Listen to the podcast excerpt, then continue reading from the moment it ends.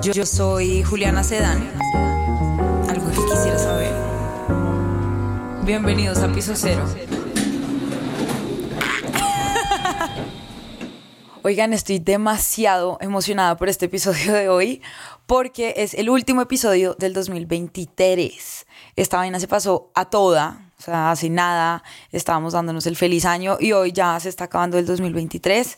Qué año tan duro, pero tan bueno, tan retador. Em, fue un maestro, yo creo que esa es la definición como del 2023 para mí. Y hoy quiero eh, hablarles un poco de eso, como de los aprendizajes del 2023, cerrar este año con, con broche de oro. Entonces, antes que nada, eh, quiero agradecerles a todos ustedes por haberme acompañado en este nuevo proyecto, por estar acompañándome ahorita y pues por seguir de aquí en adelante. Creo que la vida me ha mostrado que entre uno más agradece, más le llegan cosas. Como que tú le das gracias a la vida y la vida te va a seguir dando razones para agradecer. Entonces, eso creo que fue una de las cosas que aprendí este año, agradecer, agradecer por todo. Uno normalmente siempre agradece por las cosas buenas, por las cosas bonitas, por las cosas fáciles, pero ¿y qué pasa cuando llega la tormenta y qué pasa cuando las cosas no salen como uno quiere? ¿Qué pasa cuando, em, no sé, se te muere algún familiar cercano? ¿Qué pasa cuando no se te da un trabajo? En ese momento uno también tiene que aprovechar para agradecer. Entonces creo que ese es el primer punto fui muy juiciosa y los anoté para que no se me olvidara nada de lo que tengo por, por, por decir hoy.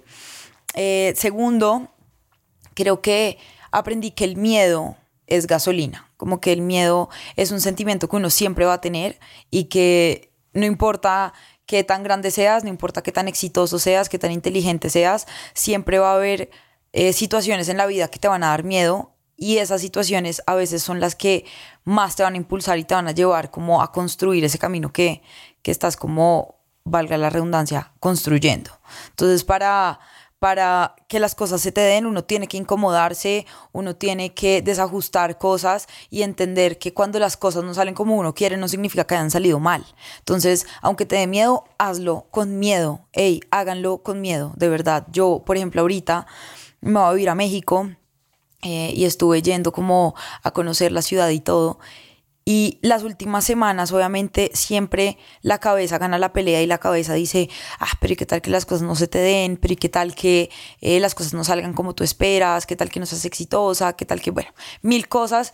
Y yo decía, pues madre, si no lo hago hoy y si hoy no, cojo el miedo de la mano y le digo, venga, acompáñeme porque es válido tener miedo. Eh, acompáñeme más bien y pasemos esta, esta, esta nueva prueba que se viene juntos, pues no voy a nunca saber qué fue. Entonces yo creo que eso es algo muy lindo, como aprender a cogerle la mano al miedo y decirle, usted no me va a ganar, usted solamente es un empujoncito de, en el hombro que me va a hacer como empoderarme de las cosas y como salir adelante más fuerte inclusive de todo. Lo tercero que aprendí es que la paz no es negociable, no vale un trabajo, no vale una relación, no vale una amistad, independientemente de las situaciones, independientemente de los momentos, de, del contexto, nada vale tu paz. Y uno siempre tiene que estar en los momentos eh, y con las personas que quiere estar.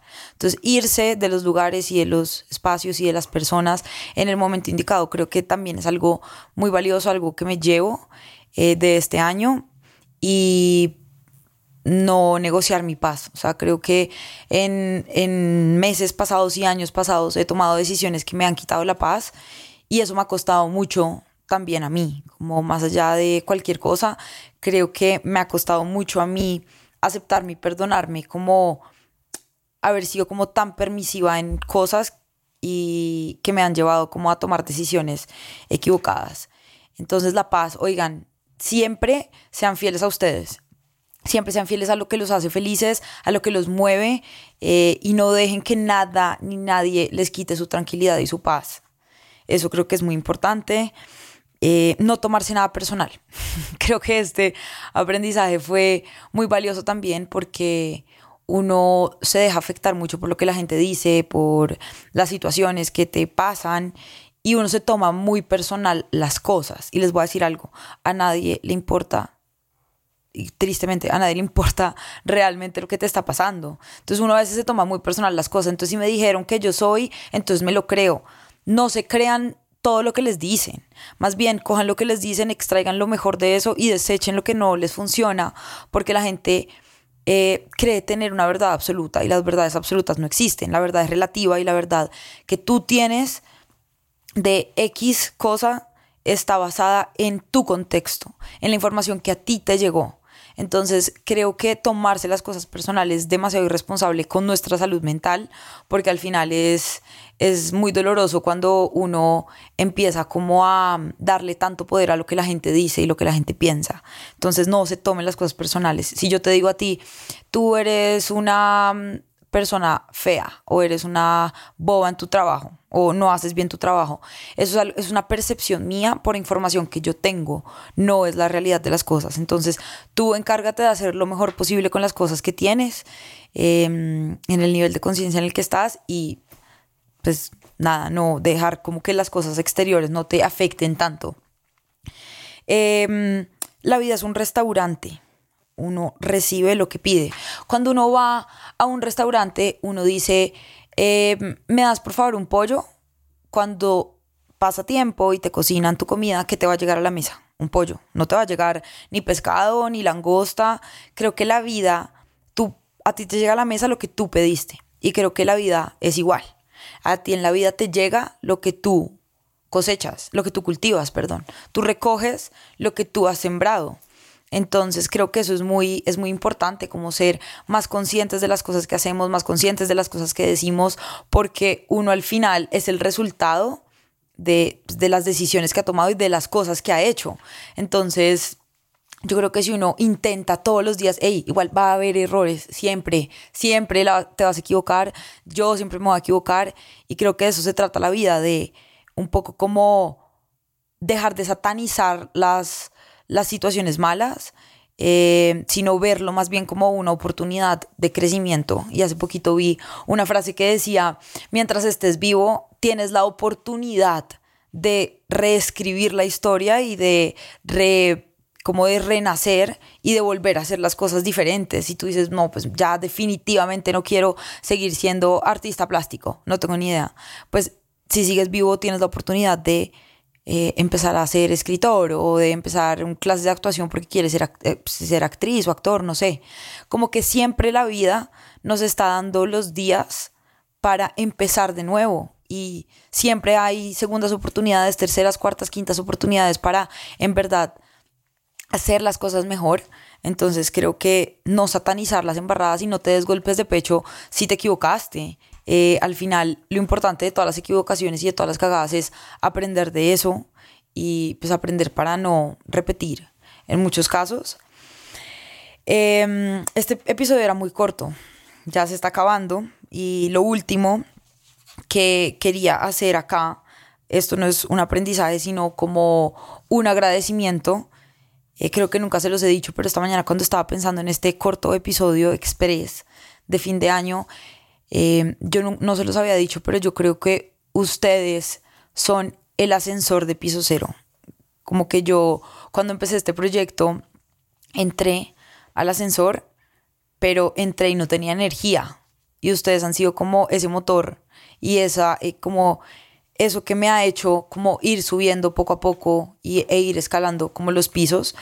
Entonces, quiero darles las gracias de verdad infinitamente como por estar ahí, por aconsejarme, por eh, mandarme ideas, por simplemente como abrazar esta versión de mí que estoy construyendo y que seguirá cambiando con lo largo de los años. Em, les prometo que no se van a arrepentir de quedarse acá porque las cosas que se vienen y las cosas que he cultivado este año creo que van a dar cosecha muy pronto. Entonces estoy muy emocionada. Esperen episodios con invitados increíbles, esperen nuevos proyectos, esperen también eh, cosas en vivo. Voy a seguir haciendo muchos episodios en vivo. Ojalá en México pronto pueda hacerlo antes de, mitad de año del 2024. Gio, tú vas a estar ahí encabezando la, el evento y ayudándome. Y nada, espero seguir contando con ustedes. Nuevamente, mil, mil, mil gracias. Yo sé que esta frase es de cajón, pero esto realmente tiene sentido cuando yo recibo los mensajes de ustedes diciéndome como, oye Juli, sabes que este episodio con esta persona me sirvió y me ayudó a entender X o Y. Entonces, nada, solamente me queda decirles gracias y que tengan un feliz año, que todos sus sueños se cumplan, que sean felices, eh, que se caigan, que se levanten, que aprendan, que se enamoren, que lloren, que se rían y, y que si están en el piso cero se acuerden de, de, que uno siempre puede y de que siempre hay personas al lado de uno que lo van a querer ayudar y lo van a querer eh, montar en un ascensor para que empiece a subir. Entonces nada, nos vemos en un próximo episodio, nos vemos el próximo año y los quiero muchísimo. Bye bye.